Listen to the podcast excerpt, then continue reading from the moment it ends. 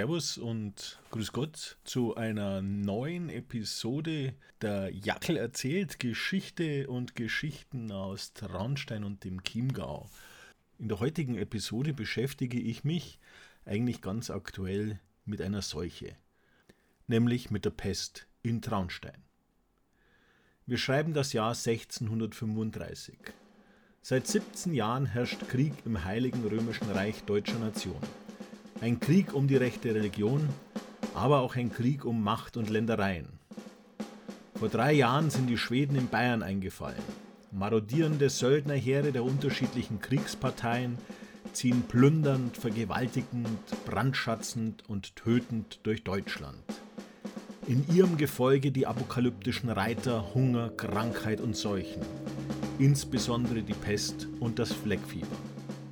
Das Land rechts des Inns, der Chiemgau, blieb jedoch von der feindlichen Soldateska verschont. Und es gelang Kurfürst Maximilian I. nicht einmal verbündete Regimenter für den Winter 1633-34 hier einzuquartieren, da sich die Chiemgauer Bauern mit Waffengewalt dagegen stellten, wobei Traunstein eines der Zentren des Aufbegehrens war. Dem bayerischen Herrscher konnten die Traunsteiner erfolgreich die Stirn bieten aber nicht der Pest, die schon seit Jahren die Stadt umschlich. 1625 hatte die Pest in Salzburg gewütet. 1630 gab es einen Ausbruch der Seuche in Waging und 1631-32 in der Hofmark Au. Vereidigte Torwachen hatten in Traunstein den Verkehr in und aus der Stadt streng und bisher erfolgreich kontrolliert. Und selbst als die Pest in der Au 32 Tote forderte, konnte die Seuche aus der Stadt herausgehalten werden. Im April 1635 erkrankten dann aber die ersten Traunsteiner innerhalb der Stadtmauer an der Seuche. Epidemisch wurde die Situation am Ende des Sommers und der Höhepunkt der Erkrankungen wurde im Spätherbst erreicht. Danach begann die Abflachung der Infizierungen und am 2. Januar 1636 wurde der letzte Pesttote verzeichnet. Innerhalb dieser Zeit hatte es in der Stadt 117 an der Seuche Verstorbene gegeben, wobei häufig ganze Familien dahingerafft wurden. 10% der Gesamtbevölkerung waren ausgelöscht. Ein schlimmes, aber letztlich glimpfliches Ende, wenn man bedenkt, dass der Münchner Pestausbruch von August 1634 bis März 1635 mit 15.000 Menschenleben fast die Hälfte der dortigen Einwohner in den Tod riss. Schon in den Jahren vor dem Pestausbruch hatten Stadt und Umland an den Folgen von Hungersnöten, die sowohl durch Missernten als auch durch die Verknappung der Lebensmittel infolge des Krieges ausgelöst wurden, zu leiden. Die Armen und Schwachen waren daher auch besonders stark von der Krankheit betroffen. In den Zeiten der Pest suchten die Menschen seit jeher göttlichen Beistand. Und auch bei der Prävention sah man in einem gottgefälligen Lebenswandel die beste Voraussetzung. Der Medizin traute man nur wenig zu und das wohl auch zu Recht. Die Seuchenheiligen, an die man sich als Fürsprecher in den Zeiten eines Ausbruchs wenden musste, waren der heilige Sebastian und der heilige Rochus, wobei ersterer hier bei uns der Favorit war, nicht zuletzt wegen seiner im Kloster Ebersberg als Reliquie verehrten Hirnschale, welche nun auch im Kampf gegen den schwarzen Tod zum Einsatz kam. Aus Gold oder Silber gegossene Sebastiani-Pfeile, die mit der Reliquie in Berührung gebracht worden waren, wurden nämlich als Abwehramulette in den Handel gebracht.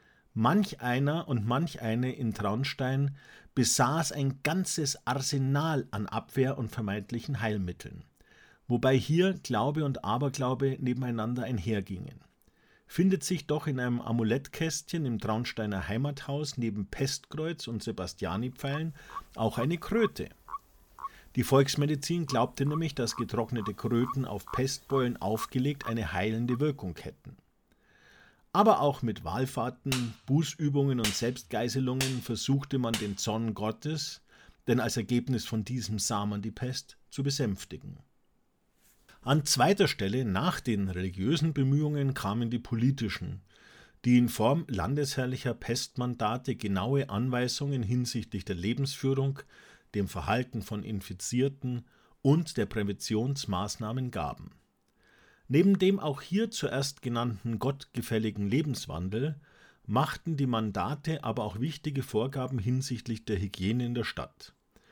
Insbesondere ein Verbot, Fäkalien einfach auf die Straße zu schütten, faules Obst und Gemüse auf dem Marktplatz zu hinterlassen und, man höre und staune, Wein und Weißbier zu trinken.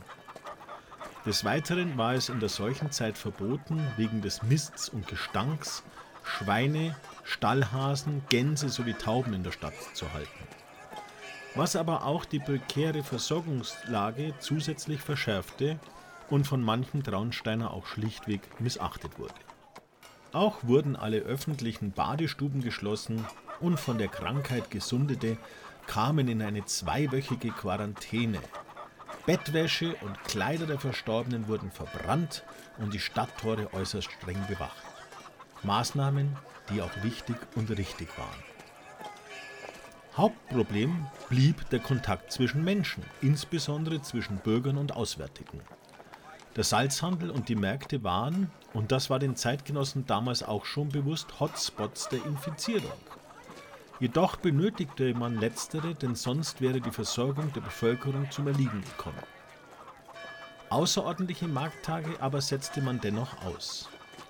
Im solchen Jahr 1635 wurde in Traunstein daher der Martini-Markt abgesagt. Der Wochenmarkt hingegen wurde vom Stadtplatz auf eine Wiese vor den Toren der Stadt verlegt. Das härteste Mittel der landesherrlichen Seuchenpräventions- und Bekämpfungspolitik war die sogenannte Bannisierung. Eine totale Aus- und Eingangssperre für die Stadt, welche auch 1635 zur Anwendung kam. Durch diese Verfügung war die Stadt vollständig vom Kontakt mit der Außenwelt abgeschnitten. Der Handel war unterbunden, durfte doch kein Einwohner die Mauern Traunsteins verlassen und kein Fremder in die Stadt kommen. Die geringste Hilfe war in damaliger Zeit von der Medizin zu erwarten, fehlte es doch an entsprechenden Kenntnissen und auch an Ärzten. Es war in erster Linie die Volksheilkunde, die die Bürgerinnen und Bürger zu Rate zogen, um gegen die Seuche vorzugehen. Neben den recht skurrilen Heilansätzen wie den schon erwähnten getrockneten Kröten setzte man aber auch auf verschiedene Pflanzen, wie die Pestwurz, wilden Kümmel, Enzian, Wacholder und auf Kräutermixturen. Weit verbreitet und bei den praktizierenden Badern, den Medizinern für das einfache Volk beliebt, war das zu Aderlassen der Kranken. War man doch der Meinung, dass die vier Säfte im menschlichen Körper, eine Vorstellung, die Hippokrates in die Welt gesetzt hatte, in ausgewogenem Verhältnis zueinander stehen müssten. Kam es zu einem krankheitserzeugenden Ungleichgewicht, mussten schädliche Säfte durch den Aderlass aus dem Körper abfließen. In Traunstein sind seit 1383 zwei Bader bezeugt. Und im Pestjahr 1635 musste einer von diesen die Behandlung der Infizierten übernehmen. Die beiden Bader würfelten aus, wer die Bürde auf sich nehmen sollte. Und es traf den kaum 20-jährigen Oswald Briegelmeier, der für seine schon erkrankte Mutter die Baderstelle übernommen hat und jetzt der Brechenbader wurde. Oswald betreute die Pestkranken, und untersuchte Verdachtsfälle und er überlebte, während alle Erkrankten des Brechenbades verstarben.